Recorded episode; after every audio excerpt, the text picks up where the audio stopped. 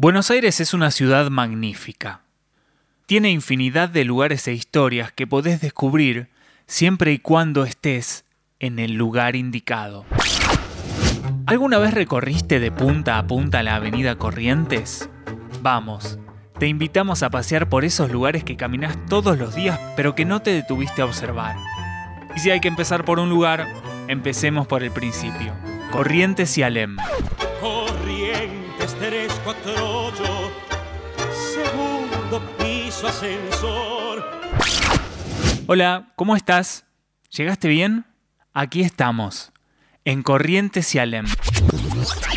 Hacia el año 1780, el virrey Bertis mandó a crear en este tramo de la avenida Alem, costanera en aquel entonces, entre las actuales Lavalle y Perón, un paseo público, el primero, una calle ancha, paralela a la costa de dos carriles, con bancos y gran cantidad de árboles que daban su primer nombre, Paseo de la Alameda.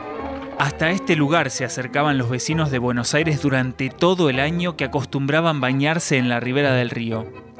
Eso sí, una ordenanza, viendo los excesos que se cometían en los baños públicos, tan opuestos a la moral cristiana, mandó que nadie entrara a bañarse al río por los lugares que estuviesen a la vista del Paseo del Bajo. Sí, en aquel entonces también se lo conocía como Paseo del Bajo, a no ser que fuera de noche, observando lo más posible la decencia, quietud y buen orden. Toma mate. Cante viejo variete del Parque Gol y en los dancing del bajo Leandro Ale. Casi 100 años después de inaugurarse y habiendo sido renombrado Paseo de Julio, se construye a unas pocas cuadras de acá y a metros de la Casa Rosada una estación central de trenes que recibía tanto los servicios que provenían de la zona norte como los que venían del sur. Fueron estos rieles, los que unían la ciudad con el norte, los que pasaron por este lugar. Pero en 1897 un incendio destruyó por completo la estación y debido al crecimiento del parque automotor y la aparición del puerto madero que modificaba el tendido de los ferrocarriles, se decidió no reconstruirla. En su lugar se levantaron las vías, se construyeron plazoletas y se generó un bulevar arbolado que dio origen al aspecto que hoy tiene la avenida aspecto que se completa con la presencia de gran cantidad de edificios y que vamos a intentar observar con detenimiento.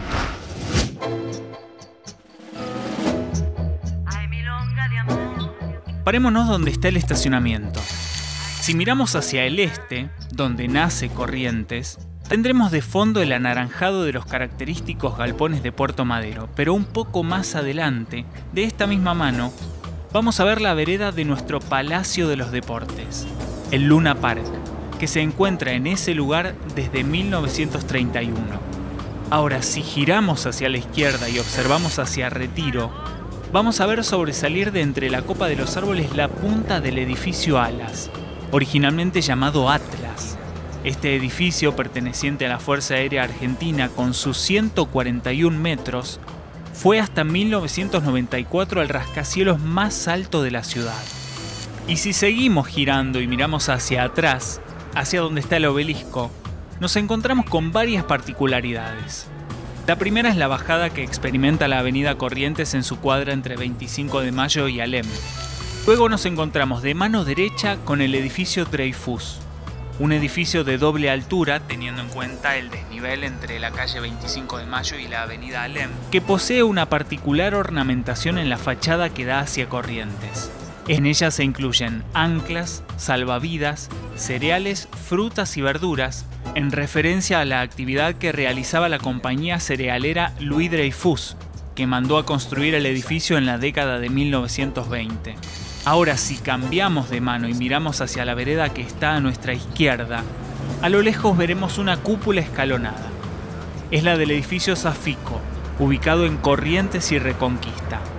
Pero si nos acercamos hacia acá, en Corrientes entre 25 de Mayo y Alem, frente al Dreyfus, nos encontramos con dos edificios que por sus estilos contrastan bastante entre sí. Por un lado el Hotel Justin, un hotel de categoría inaugurado en 1928 de estilo barroco español y que posee dos soldados romanos que custodian su entrada. Por el otro el edificio Comega, inaugurado en 1933 encargado por la Compañía Mercantil Ganadera. De estilo racionalista, posee 85 metros de altura y se caracteriza, como muchos de su estilo, el nombrado Safico por ejemplo, por sus superficies lisas, reboques llanos, sin molduras ni ornamentos y una singular forma. Ahora sí, con la mirada nos vamos por Alem hacia el sur, en la esquina de Alem y Sarmiento nos encontramos con un edificio que tiene algo de palacete parisino. De hecho, bien podría estar en pleno barrio parque, pero no. De claro estilo francés, se trata del edificio de la Bolsa de Comercio de Buenos Aires. Fíjate un poquito más a la izquierda la cúpula de metal que sobresale. ¿La ves? Se trata de la torre faro del edificio de la Compañía Argentina de Navegación Nicolás Mianovich, de estilo ecléctico inaugurado en 1912. Finalmente es imposible no hablar del edificio que tenemos justo frente a nosotros, el monumental Palacio de Correos y Telecomunicaciones, conocido como Correo Central, que se mantuvo en funcionamiento hasta 2003. Construido en 1928, declarado Monumento Histórico Nacional en 1997 y reinaugurado en 2015 como Centro Cultural Kirchner. Una mención aparte merece esta esquina en la que estamos parados. Hasta 1980 se encontraba en este lugar el edificio Calvet, un edificio de viviendas que fue parcialmente demolido, aún queda una parte en pie que es la que llega por Alema hasta la valle, y donde desde la demolición y por causas que no están del todo claras, se encuentra este estacionamiento. También merece una mención destacada el hallazgo de los restos de un mamut durante las excavaciones para la construcción de la estación Alem de la línea B de subtes. ¿Algo más? Corrientes y Alem. Primera parada de este paseo que daremos a lo largo de los casi 9 kilómetros que posee la avenida Corrientes. ¿Seguimos? Si estás de acuerdo, la próxima nos encontramos en Corrientes y 9 de julio. Hecho. Ese será nuestro siguiente lugar indicado. Te quiero ver subiendo la cuadra que viene, ¿eh? Hasta entonces.